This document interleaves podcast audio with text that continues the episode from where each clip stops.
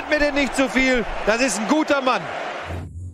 Moin Moin und hallo, herzlich willkommen zu Bundesliga International, der einzigen Fußballshow der Welt, die sich mit internationalem Fußball beschäftigt. Schön, dass ihr wieder da seid. An meiner Seite ist ja immer bunt gemischt hier, ne? Etienne und Tobias.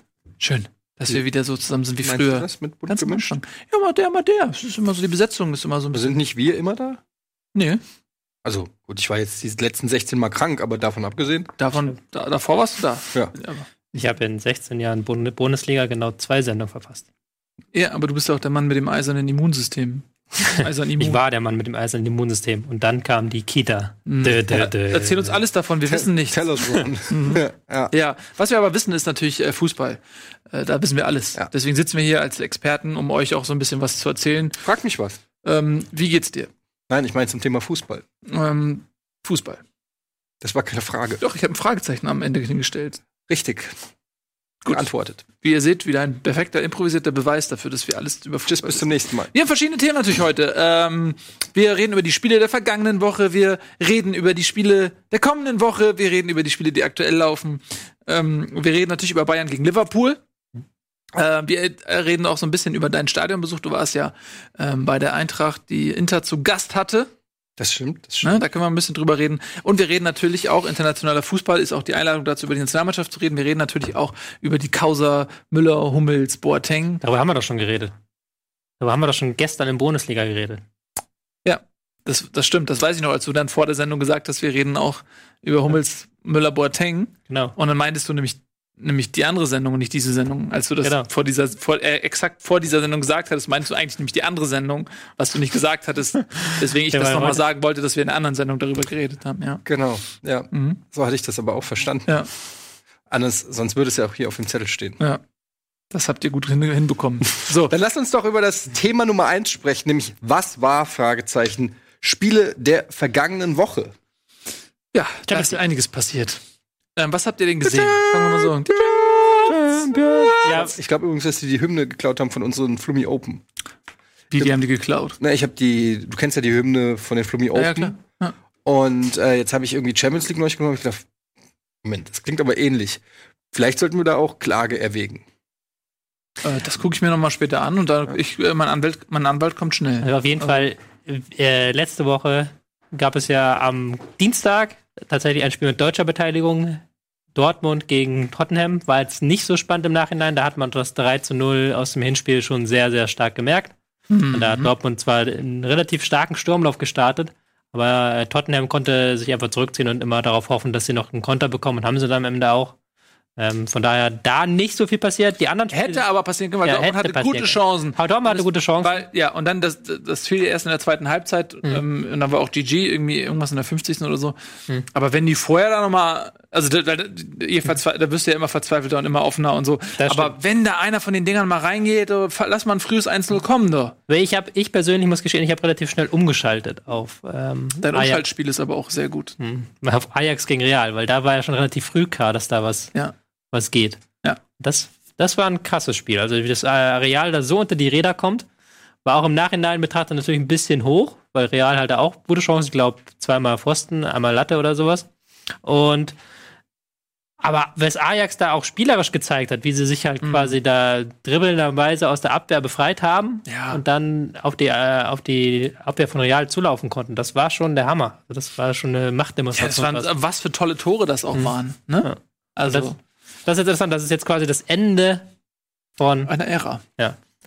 äh, gestern, bevor wir die andere Folge Bundesliga gemacht haben, Mhm. ist ja die Nachricht reinge, äh, reingeplatzt, dass Zidane Ja. neuer Trainer jetzt wieder wird. Alter neuer Trainer. Ja, ein, was ein toller Move von Sidan. Also gewinnt er ähm, die Champions League Hm. und dann äh, auf dem absoluten Höhepunkt sagt er, nee, das war's. Mega smart, weil er wusste, Ronaldo geht, er wusste, die Mannschaft bricht vielleicht ein bisschen zusammen. Hey, gehe ich mal eben auf den absoluten Höhepunkt. Und Real fällt auseinander. Und dann kommt Real kriechend zu Sidan und bittet ihn, so stelle ich mir das vor, bittet ihn doch, die Mannschaft wieder zu übernehmen. Es ist aber auch irgendwie so, man hat sich auch überlegt, we welchen Verein könnte sie dann überhaupt trainieren? Und es ist natürlich schwer, so nach Real, finde ich, einen Verein zu finden. Also, weil du kannst ja kaum upgraden. Und ähm, weiß nicht, vielleicht noch Barcelona, aber das kannst du eigentlich nicht bringen. Als, als Ex-Spieler und Trainer von Real wäre ja schon irgendwie, äh, schon irgendwie krass.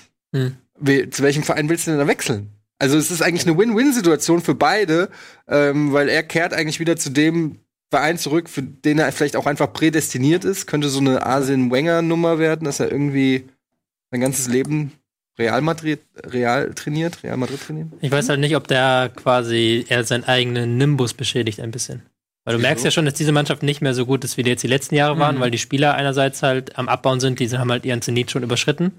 Die haben auch schon unter sie dann dann immer sehr stark overperformed in den Pokalwettbewerben und in der Mhm. Liga haben sie ja nur einmal den Titel gewonnen. Mhm. Ähm, das merkst du auch jetzt wieder, dass diese Mannschaft eigentlich so eine Pokalmentalität hat.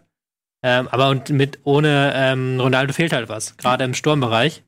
Da muss sie Vinicius haben, der aber den aber noch der Torriecher so fehlt, also nicht der Torriecher, aber das die Verwertung, Die Effizienz so ein die bisschen. Effizienz, ja. genau, ähm, fehlt ihm noch. Aber der Junge ist 18, glaube ich, ne? Ja, der, der Junge ist der 19? Junge, ja, der, der kann noch werden, aber es ist halt natürlich nichts, es ist halt natürlich ein Gamble auf die Zukunft. Das ist krass. Vinicius ähm, war vor, ich weiß nicht, vor einer Woche oder so, noch beim Marktwert bei Transfermarkt irgendwie bei 4 Millionen oder so. Und dann hat er zwei Spiele gemacht, wo er überragend gespielt hat und, platt, und war plötzlich bei 70 Millionen.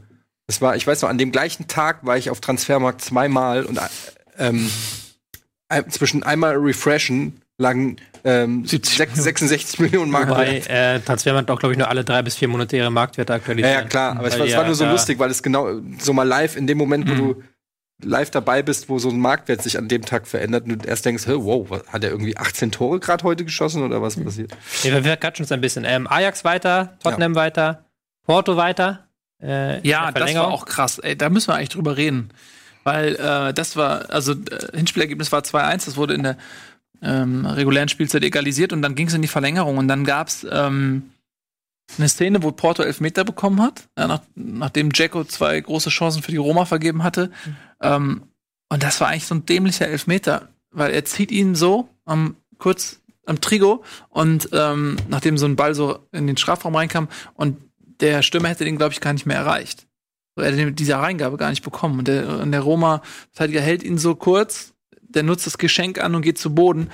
Ähm, oh, das war eigentlich so unnötig. Und dann noch mit VAR das Ganze angeschaut und dann gab's den Elfer.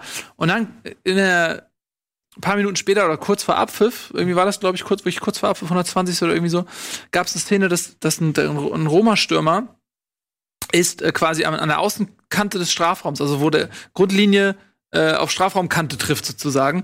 Ähm, und der Porto-Spieler läuft ihm so ein bisschen in den Fuß rein, sodass er quasi, er kommt zum Stolpern. Und es war eigentlich glasklar zu sehen, dass es ein Elfmeter ist. Er trifft ihn, er haut das so, dass der Roma-Spieler sein, eigenen Bein, sein eigenes Bein gegen sein anderes Bein haut. So. Und ein klassisch, Kla Klassiker, äh, da wurde so oft drüber diskutiert, auch schon so bei, bei äh, wenn Notbremse ist oder so. Ne? Und, und der Verteidiger, also beide laufen und der Verteidiger kreuzt. Ja, ja, und dann gibt's ja ganz oft die Szene, dass, dass der Stürmer sich selbst gegens Bein tritt. Und da haben sie mal gesagt, dass es, die haben es untersucht, es ist gar nicht möglich, physiognomisch, dass man sich äh, quasi selbst so gegens Bein tritt und hinfällt. Das ist immer irgendeine Berührung, Berührung muss vorausgehen. Das hat mal ein Schiedsrichter irgendwo im Fernsehen erklärt. Ähm, und das war so eine Szene. Und nachdem kurz zuvor der, der VAR eingesetzt worden ist, für Porto haben sie das da einfach nicht gemacht. Ich habe es nicht verstanden, warum. Das war, also, aus Roma-Sicht, Eine massive Fehlentscheidung, ich weiß es auch nicht. habt ihr das gesehen? Ich hab's, ich hab's Ne? nicht gesehen, ne? Ich kann leider nichts dazu sagen, aber es ist, es reiht sich halt ein in, in die Kette komischer Schiri-Entscheidungen, ähm, die, sie- die halt immer noch komischer anmuten, seit es den VAR gibt. Weil es den, weil es vorher gab's den einfach nicht und dann konntest du immer sagen, ja gut, hat er halt er falsch gesehen und damit war das Thema erledigt. Seit es den VAR gibt, akzeptiert man, er hat's schlecht gesehen nicht mehr. Und das macht es eigentlich noch schlimmer für jede Fehlentscheidung. Eigentlich das Gegenteil von dem, was man wollte. Man hatte ja gehofft, durch den VAR gibt's keine Fehlentscheidung mehr. Aber was wirklich passiert ist, dass jede Fehlentscheidung noch viel, viel mehr wehtut als Ab- vorher. Apropos Wahrdebatte, habt ihr das Ding von PSG gesehen? Das Handspiel? Ja. War das Handspiel? Was war noch mal? Erklär noch mal. Äh, PSG hat ähm, United über weite Strecken ziemlich in die Wand gespielt. Also wir waren ja live auf Sendung, ich habe es mir aber nachher nochmal angeschaut. Ich glaube, United hat in der zweiten Halbzeit keinen einzigen Torschuss. PSG hat halt wirklich ein fettes Ballbesitzspiel aufgezogen und die haben gar keinen Zugriff drauf bekommen. Und dann irgendwie in der Nachspielzeit dann wirklich so aus relativ kurzer Distanz, aber der Arm ist relativ abges abgespreizt. Ähm, trifft der Ball halt, geht der Ball an die Hand und gibt dann halt Elfmeter durch Videoassistent. Du jetzt gesagt? ähm, man kann ihn geben. Das ist bitter. Es ist, also das, das Ding, was das so heiß macht, ist ja, wie entscheidend dieser Elfmeter ist. Dass er nämlich ähm, sozusagen Paris rausschmeißt und auch nach so einem Spiel, wo Paris eigentlich haushoch überlegen war und das eigentlich total, also überhaupt gar keinen Sinn macht, dass Manchester United in zwei Spielen gegen, gegen Paris da weiterkommt. Ja. Ähm, aber man kann den leben, glaube ich. Das ist natürlich so blöd, weil äh, dieses Handspiel, du wirst ja unnatürliche Bewegung, Absicht, Vergrößerung der Körperfläche, es ist, bläh, es ist so undurch, undurchsichtig, aber so wie er, äh, ich glaube, er dreht sich ja noch irgendwie so ein bisschen weg Mhm. oder so, ne? Und vielleicht Ja. so durch diese Umdrehung der Arm, zack, irgendwie so dagegen. Du kannst ihn geben, meiner Meinung nach, aber es ist halt bitter.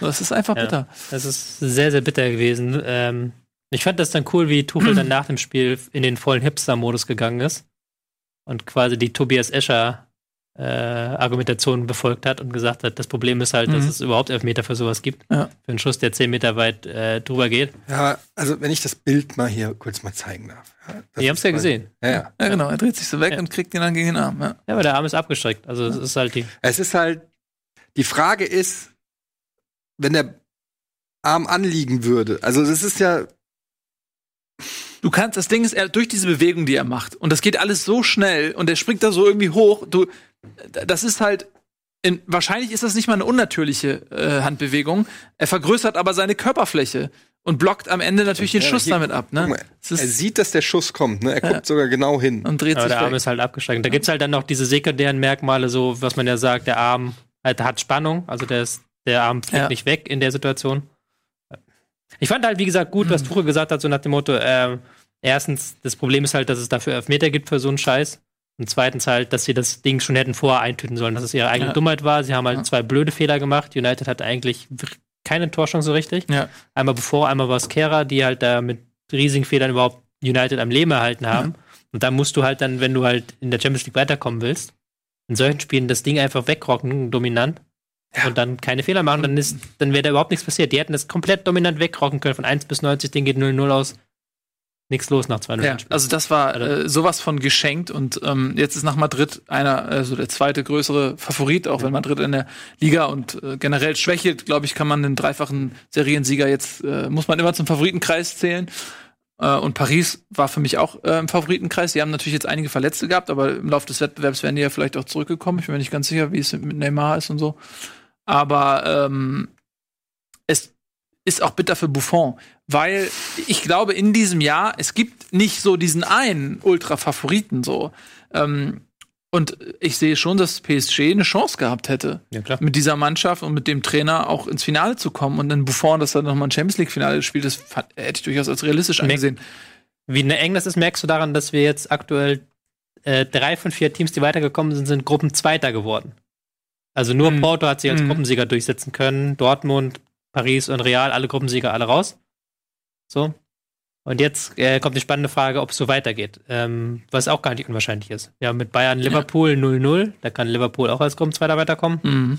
Barca Lyon auch 0-0. Ist auch so ein Wunder möglich, obwohl da halt ist eher für unwahrscheinlich. Ähm, City, A, äh, City, City gegen Schalke. Das deutsche Wunder von Schalke Mhm. mit 13 2 nach Rennspiel. Das, das wäre jetzt Und Ad- was. Atletico gegen Juve. Äh, Atletico 2-0 gewonnen. Die, Mhm. die sind, äh, das glaube ich nicht, du kannst halt eigentlich nicht ein 2-0 gegen Atletico aufholen. Und Nee. damit mal einzusteigen. Ja. Also ähm, du kannst kein, stark, ja. die, die, die einfach sind zu defensiv ne? stark. Ja, Also die werden halt komplett das Ding 90 Minuten weg, wegrocken da. Die werden da halt nicht rausrücken.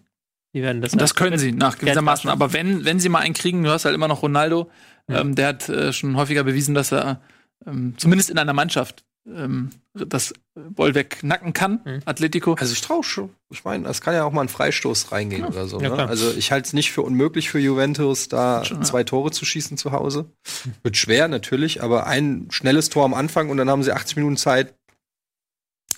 Und Juve ist auch bockstark zu Hause, muss man auch mal einfach sagen. Die haben auch eine sehr gute Mannschaft. Also da ist alles drin, aber 2 zu 0 ist für Atleti ein sehr gutes Ergebnis. Gut aus. Ja. Ähm, was ich auch finde, ist, ähm, weil du gerade von Gruppenersten und so sprichst, diese starke Leistung von Ajax, dass die in der Nachbetrachtung auch noch mal den ähm, die Leistung der Bayern in der Gruppe so ein bisschen in ein anderes Licht stellt, weil ja auch die Partien gegen Ajax waren ja sehr knapp.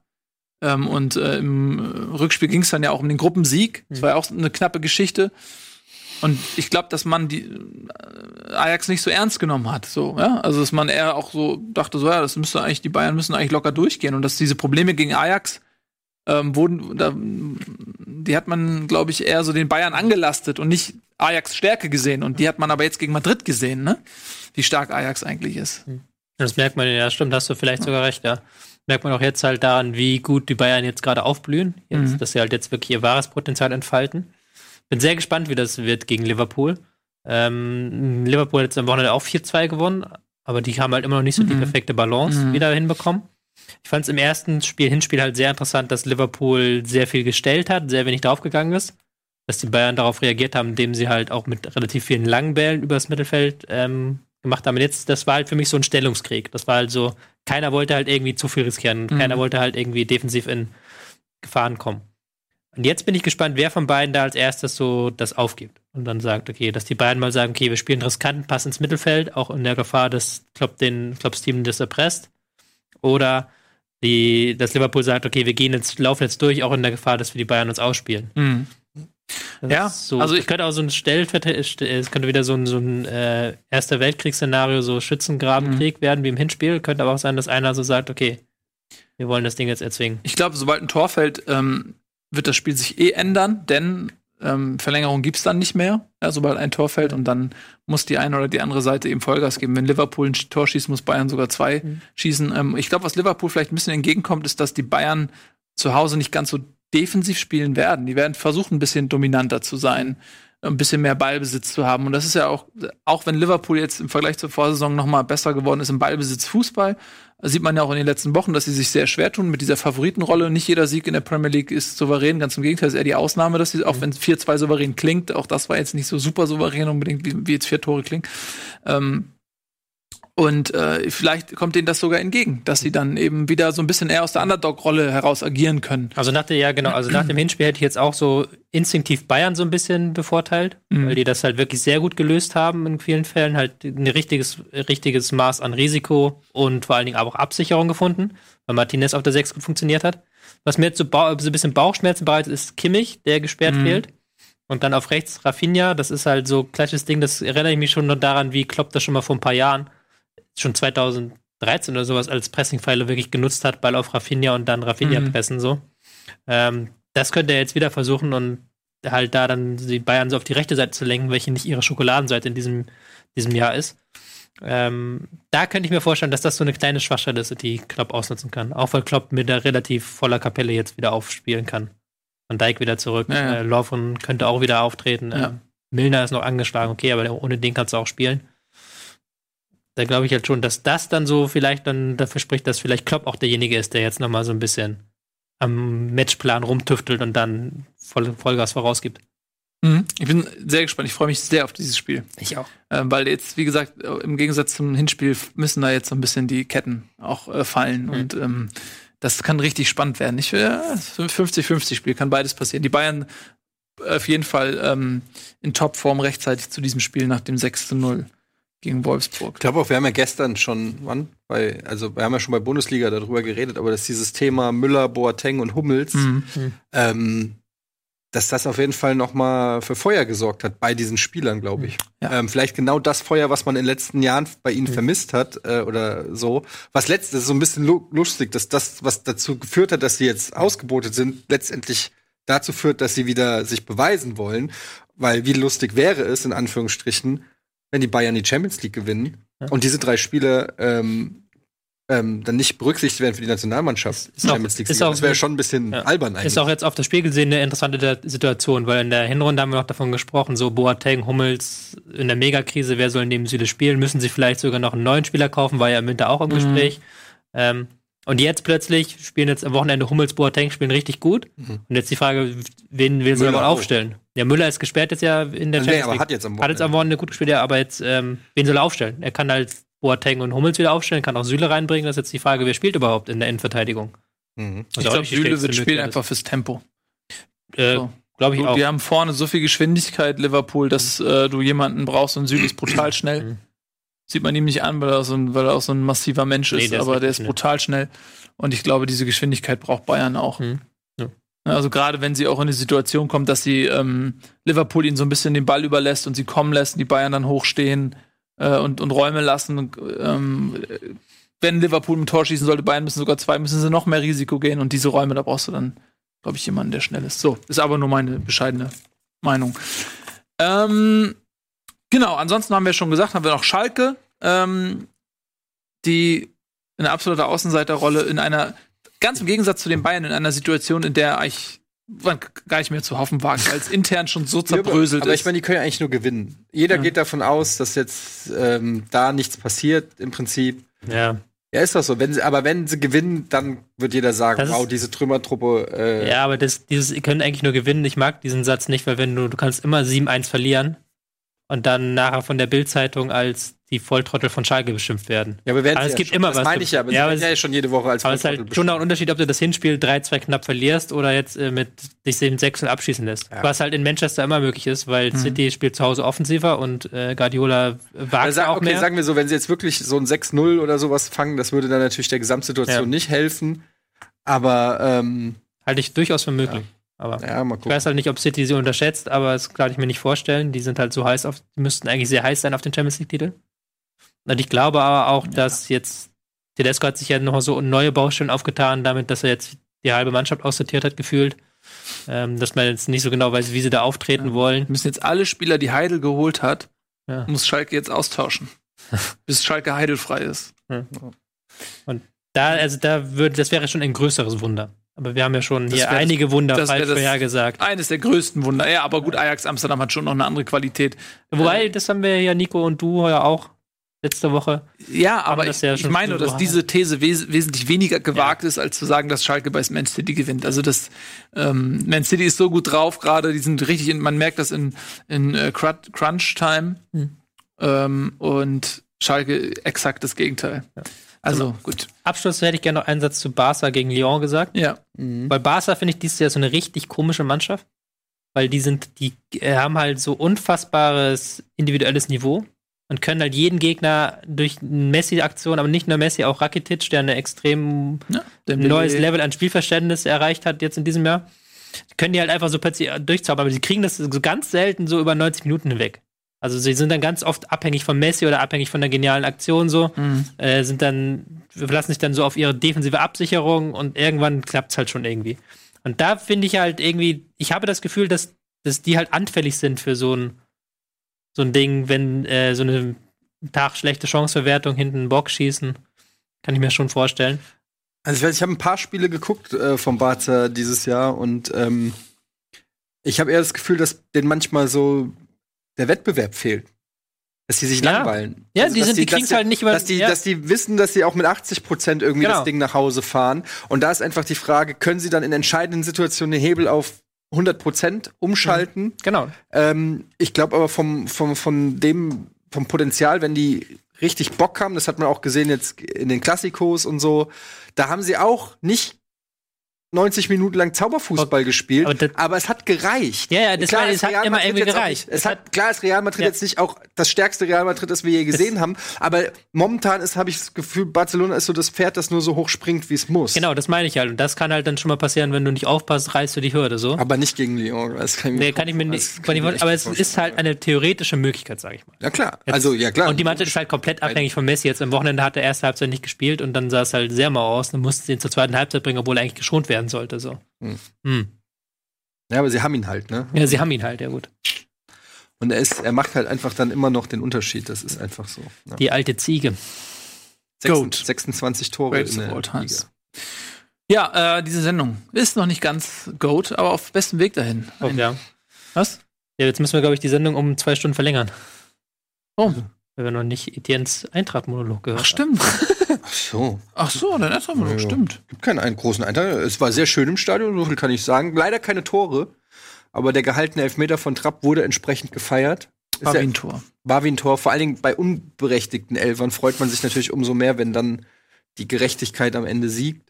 Und ansonsten 0-0 gegen Inter ist, ähm, also erstmal die erste, das, das erste Achievement sozusagen erreicht, kein Gegentor gefangen. Das war, glaube ich, wichtig.